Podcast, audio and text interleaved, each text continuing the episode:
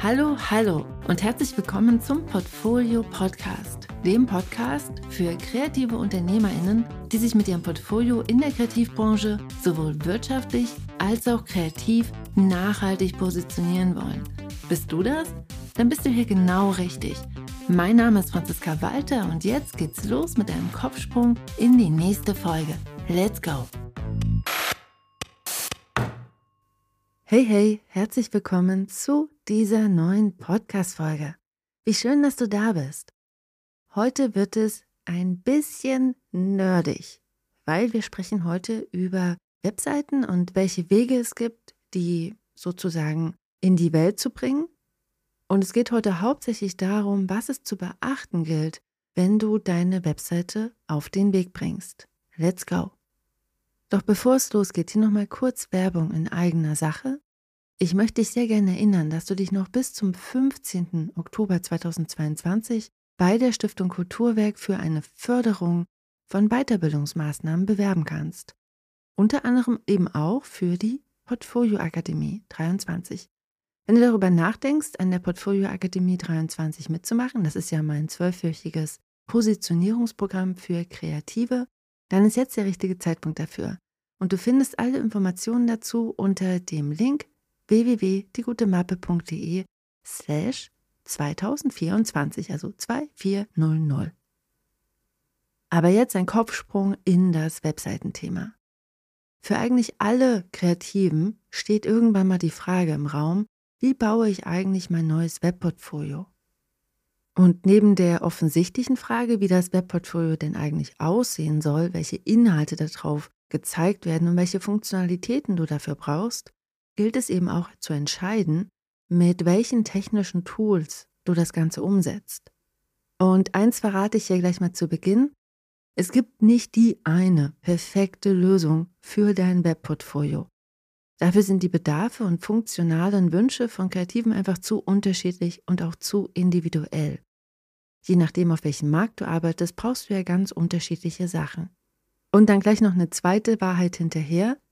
Die Lösung, die heute gut zu dir passt, ist mit ganz großer Wahrscheinlichkeit nicht die, die du in fünf Jahren noch benutzt. Aber gleich dazu mehr. Lass uns mal loslegen mit der Frage, wie baut man denn überhaupt ein Webportfolio? Wir fokussieren uns heute mal auf den Weg bzw. auf die Entscheidungen, die du auf diesem Weg triffst. Und ich möchte heute einige Tipps und Erfahrungen mit dir teilen, worauf es bei der Wahl einer geeigneten technischen Lösung zu achten gilt. Der heutige Podcast wird etwas technisch und ein bisschen nerdig vielleicht, aber ich hoffe, du kannst trotzdem ganz viel für dich und dein Webportfolio mitnehmen. Wie gesagt, wenn sozusagen auf deiner To-Do-Liste gerade steht, dass du ein Webportfolio bauen möchtest, dann gibt es heute viele Optionen und technische Möglichkeiten. Auch erlauben viele der heutigen Tools eine flexible Gestaltung per Drag and Drop, sodass du dein Portfolio visuell bauen kannst, ohne auch nur einen Schnipsel von CSS oder HTML-Code angefasst zu haben. Es ist also heute so einfach wie nie, ein gut gestaltetes und funktionales Webportfolio zu haben. Und hier gilt es gleich am Anfang relativ viele Fragen zu beantworten für dich. Du kannst zum Beispiel Anbieter nutzen, die dir erlauben, ein Webportfolio auf ihren Servern zu hosten. Hier hast du dann ein Login und kannst über ein Nutzerinterface Bilder und Texte einpflegen. Das Ganze funktioniert ziemlich ähnlich wie Social-Media-Plattformen, also wie zum Beispiel Instagram. Nur dass die Plattform dir Funktionen bereitstellt, die für ein Portfolio sinnvoll sind. Mögliche Anbieter sind hier zum Beispiel Squarespace, Adobe Portfolio, Webflow, Cargo oder auch Jimdo. Alternativ hostest du deine Webseite selbst. Dann hast du nochmal mehr Möglichkeiten, denn auf deinem eigenen Webspace kannst du installieren, was du möchtest. Am sinnvollsten ist hier heutzutage ein Content Management System, kurz CMS genannt. Denn das erlaubt dir, deine Inhalte, also die Texte und Bilder deines Portfolios, über ein visuelles Interface einzupflegen, zu organisieren und aktuell zu halten. Ich selbst habe zwei selbst gehostete Hauptwebseiten. Einmal die Gute Mappe Webseite mit der URL www.diegutemappe.de und mein Design- und Illustrationswebportfolio mit der URL www.cmsdesign.de. sehenesgold.de. Für beide benutze ich als Basis das freie Open Source CMS WordPress, mit dem ich schon seit über 15 Jahren arbeite und gute Erfahrungen gemacht habe. Auch meine ersten zwei Blogs, die ich in den Jahren 2005 bis 2007 geführt habe, liefen auf WordPress und sind beide übrigens immer noch online. Ein Blog hieß Mäuse im Weltall als Referenz zur Muppet Show und den dort bekannten Schweinen im Weltall. Und Mäuse im Weltall war eine Sammlung von Mäuseillustrationen. Mhm. Das war mein Start ins Internet. Und der zweite Blog hieß oder heißt auch noch Urbane Talente und berichtet über meine Architektur-Diplomarbeit zu Imbissboden. Aber zurück zum Thema. Eine bewährte Lösung ist also WordPress plus ein Website-Builder.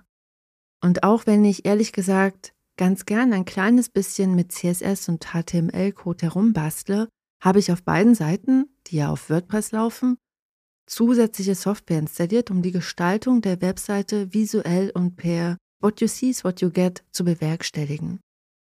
Die Sehnes Gold-Seite ist mit Semplice gebaut, einem kostenpflichtigen WordPress-Page-Builder, der als Design-Template in WordPress integriert wird. Einmal installiert und aktiviert, verwandelt Semplice WordPress über ein eigenständiges Interface in ein übersichtliches und gut gestaltetes Webgestaltungsprogramm, in dem du ganz ohne Code und per Drag and Drop dein Online-Portfolio bauen kannst. Semplice ist großartig, wenn du genau das brauchst, ein Online-Portfolio. Das kannst du mit nur ganz wenigen Schritten und wirklich super schnell bauen. In der Studio-Version sind viele Funktionen als vorgebaute Blöcke und Module integriert, sodass es noch schneller geht. Mit Simplice ist die Lernkurve wirklich steil und erste Erfolgserlebnisse sind ruckzuck da. Ich glaube fest daran, dass du mit Simplice innerhalb von ein paar Tagen ein schickes und klar gestaltetes Webportfolio gestalten kannst, weil ich selbst habe das schon mehrfach so gemacht, innerhalb von einem Tag einfach mein Webportfolio gebaut. Aber bei mehr Funktionalität wird es schnell kompliziert mit Simplice.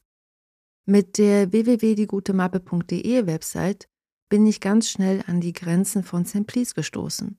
Die erste Version der Seite ist nämlich noch mit Simplice entstanden, aber relativ schnell zeigen sich hier auch die Schwachstellen von Simplice.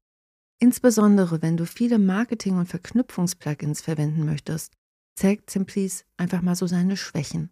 Es ist einfach nicht dafür gedacht. Es ist eine reine Portfolio-Bau-Software. Jetzt fragst du dich vielleicht, was sind denn das so für Probleme, auf die ich da gestoßen bin?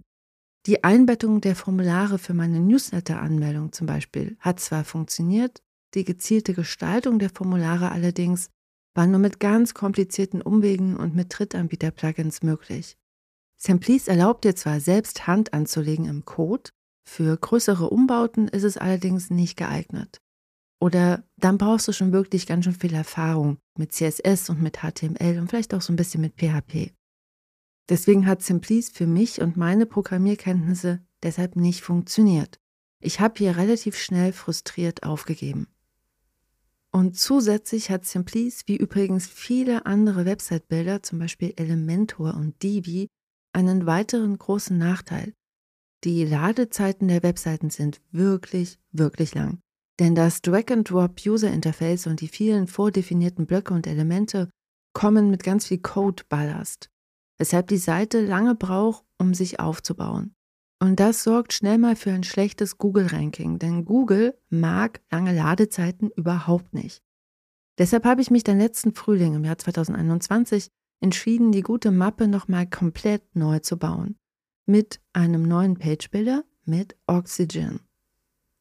Als neue Lösung hatte ich mir, wie gesagt, den Page Builder Oxygen ausgesucht, weil in der Internet WordPress Community gab es ganz viel Applaus für Oxygen und der Website Builder versprach schlanken Code und superschnelle Ladezeiten und sehr flexible Gestaltung in WordPress. Das Ganze sollte mit voller Kontrolle über den Code kommen, wenn man sich zutraut, sich ein bisschen in CSS und die WordPress-Infrastruktur einzuarbeiten. Und ich war bereit dazu und bin mit vollem Elan durchgestartet. Anders als Simplice wird Oxygen als ein Plugin in WordPress integriert.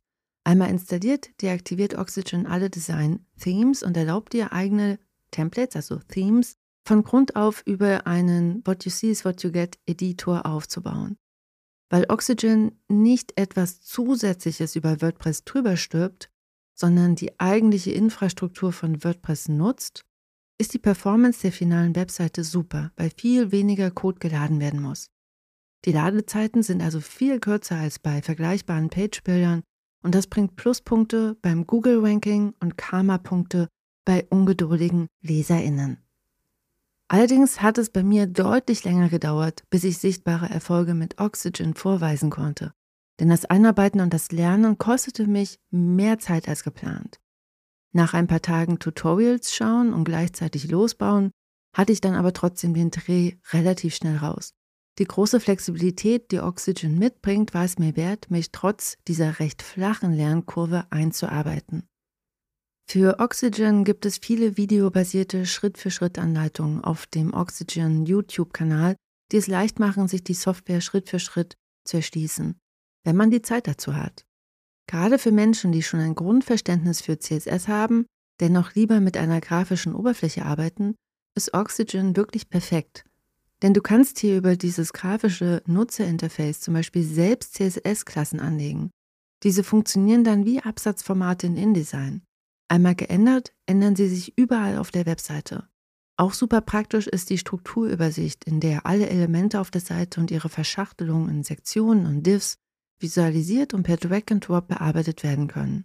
Und auch die Tatsache, dass ich einmalig ca. 100 Euro für eine lebenslange Lizenz bezahlt habe, tat gut, denn diese 1000 Abos, die man für jede App und jedes Tool abschließen muss, summieren sich ja über die Zeit.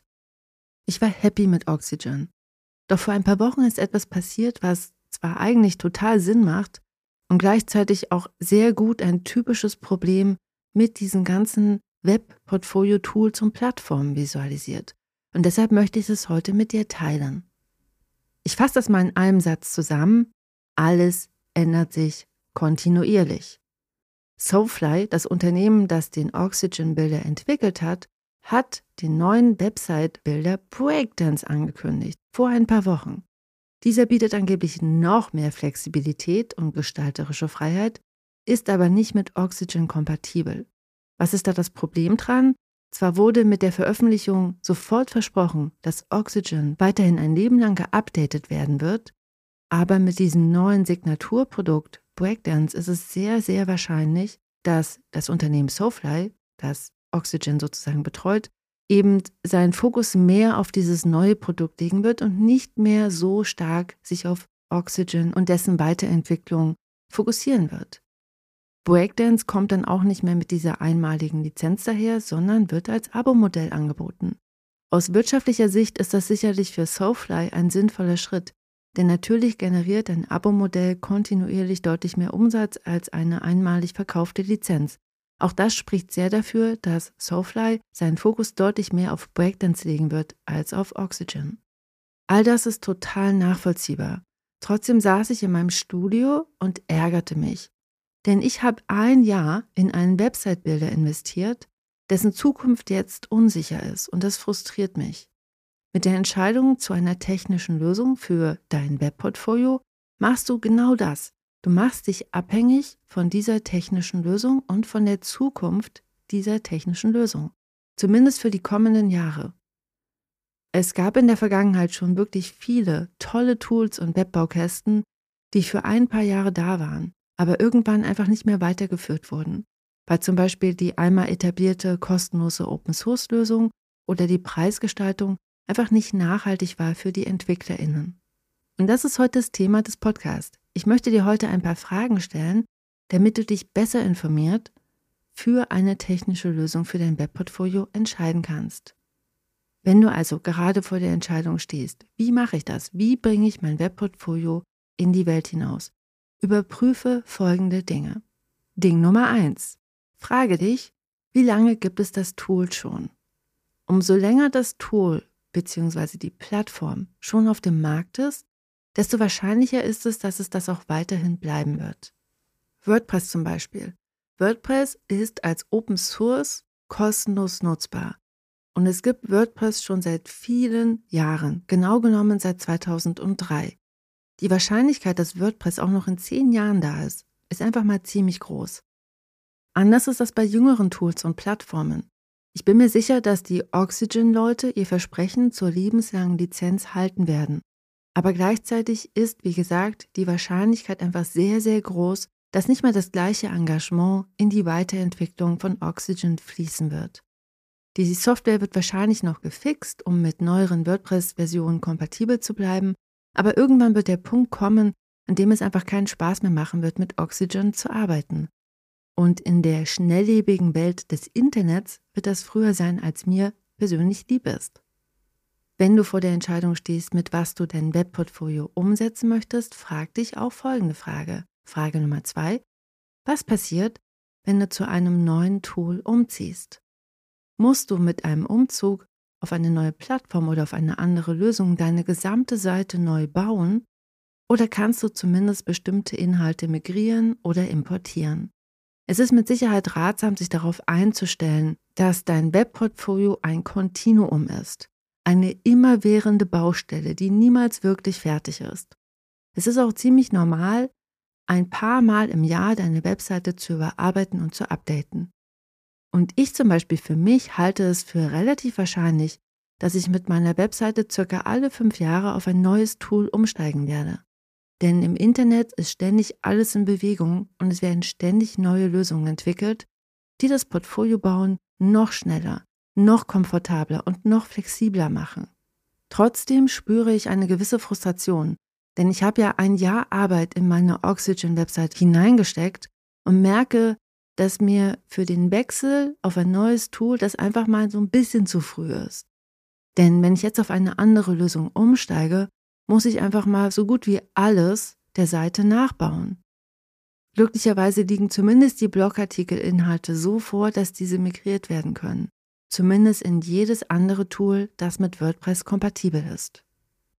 Und wenn du jetzt, wie gesagt, vor der Frage stehst, wie setze ich mein Webportfolio um, frag dich auch noch Frage Nummer drei. Welche Kosten entstehen über die Zeit? Mit Breakdance führt jetzt auch Soulfly, also das Unternehmen, das auch Oxygen entwickelt hat, ein Abo-Modell ein. Wahrscheinlich ist das eine Entwicklung, mit der wir uns einfach mal anfreunden müssen. Andererseits frage ich mich manchmal, wie zur Hölle das für GestalterInnen auf Dauer funktionieren soll. Weil mit diesen ganzen Abos die laufenden Kosten signifikant höher sind, als es noch zu Zeiten war, in denen es normal war, eine lebenslange Lizenz zu kaufen. Es ist recht wahrscheinlich, dass du für die nächsten Jahre bei der technischen Lösung bleibst, die du jetzt wählst. Und wie stellen sich die Kosten über die Zeit dar? Bist du bereit, diese auch in der Summe über vier, fünf oder mehr Jahre zu zahlen? Und was passiert, wenn die Kosten angehoben werden? Und was passiert, wenn du zeitweilig nicht mehr zahlen kannst oder zahlen möchtest? Kannst du deine Daten dann zum Beispiel mit einem Backup sichern, um sie nach einer Pause wieder online zu schalten? Das sind Fragen, die es jetzt zu klären gilt. Und zu guter Letzt ist es auch nochmal gut, auf die rechtliche Situation zu schauen.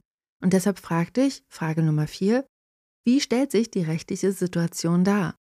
Als Betreiberin deiner Webseite bist du für die Einhaltung aller gesetzlichen Vorschriften zuständig. Es ist also deine Verantwortung, ein Impressum auf deiner Seite zu platzieren und die Datenschutzbestimmungen deines Wohnortes zu beachten. Egal, ob du deine Seite selbst hostest oder ein Profil auf einer Portfolio-Plattform hast. Innerhalb der Europäischen Union bedeutet das zum aktuellen Zeitpunkt im Herbst 2022, du bist verpflichtet, deine Gäste zu informieren, wie du mit ihren Daten auf deiner Webseite umgehst. Und du bist verpflichtet, ihnen zu ermöglichen, Cookies und Tracking auszuschalten. Viele Portfolio-Plattformen, insbesondere die im US-amerikanischen Raum, ermöglichen dir das im Moment nicht oder nur teilweise. Gerade die Funktionen zum Cookie- und Tracking-Opt-out sind hier oftmals nicht möglich und damit bewegst du dich auf einmal in einer rechtlichen Grauzone. Denn du bist verantwortlich als die Betreiberin der Webseite. Um hier mal Beispiele zu nennen, Squarespace und Adobe Portfolio erlauben dir zum aktuellen Zeitpunkt zum Beispiel nur ein Cookie-Banner. In der Europäischen Union ist es allerdings übliche Praxis, deinen Website-Gästen zu ermöglichen, sich beim Besuch deiner Seite mit einem Opt-out gegen die Nutzung von Cookies und Tracking zu entscheiden. Und damit bist du in einer rechtlichen Grauzone. Bist du bereit dazu? Und bist du bereit, sozusagen das auch immer auf dem Schirm zu haben, um dann, wenn sich die rechtliche Situation verändert, gegebenenfalls auch relativ schnell zu reagieren und auf eine andere Plattform umzuziehen? schlimmstenfalls. So, das sind die vier Fragen. Frage Nummer eins, wie lange gibt es das Tool schon? Frage Nummer zwei, was passiert, wenn du zu einem neuen Tool umziehst? Frage Nummer drei, welche Kosten entstehen über die Zeit? Und Frage Nummer vier, wie stellt sich die rechtliche Situation dar? Diese vier Fragen decken mit Sicherheit nicht alle Bereiche ab, die es bei einer Webportfolio-Erstellung zu beachten gilt. Aber ich wünsche mir, dass diese vier Fragen dir ermöglichen, gute und nachhaltige Entscheidungen für dich zu treffen, für eine technische Lösung, die gut zu dir passt. Und deshalb jetzt mal die Frage an dich. Welche Tools und Plattformen und Website-Bilder benutzt du? Und welche Erfahrungen hast du damit gemacht? Und welche Funktionen sind für dich wichtig? Und was war für deine Entscheidung zu deiner aktuellen technischen Lösung relevant? Teil deine Erfahrungen gern unter dem Podcast oder auf dem Blog oder auf Instagram. Und damit wünsche ich dir alles Liebe und viel Erfolg mit dem Bau deines Webportfolios. Wir hören uns wieder nächste Woche. Ich freue mich auf dich. Bis dahin. Tschüss. Und PS, nicht vergessen, du hast noch eine Woche Zeit, dich für das Stiftung Kulturwerk Stipendium zur Förderung von Weiterbildungsmaßnahmen zu bewerben. Wenn du dich für die Portfolio Akademie 2023 bewerben möchtest, dann findest du alle Informationen dazu unter dem Link www.diegutemappe.de slash 2024 2400, also einfach als Zahl, nicht als Wort. Und ich würde mich sehr freuen, wenn du nächstes Jahr bei der Portfolio Akademie mit dabei bist und drück dir alle Daumen für deine Bewerbung bei der Stiftung Kulturwerk. Viel Glück und bis dann. Tschüss.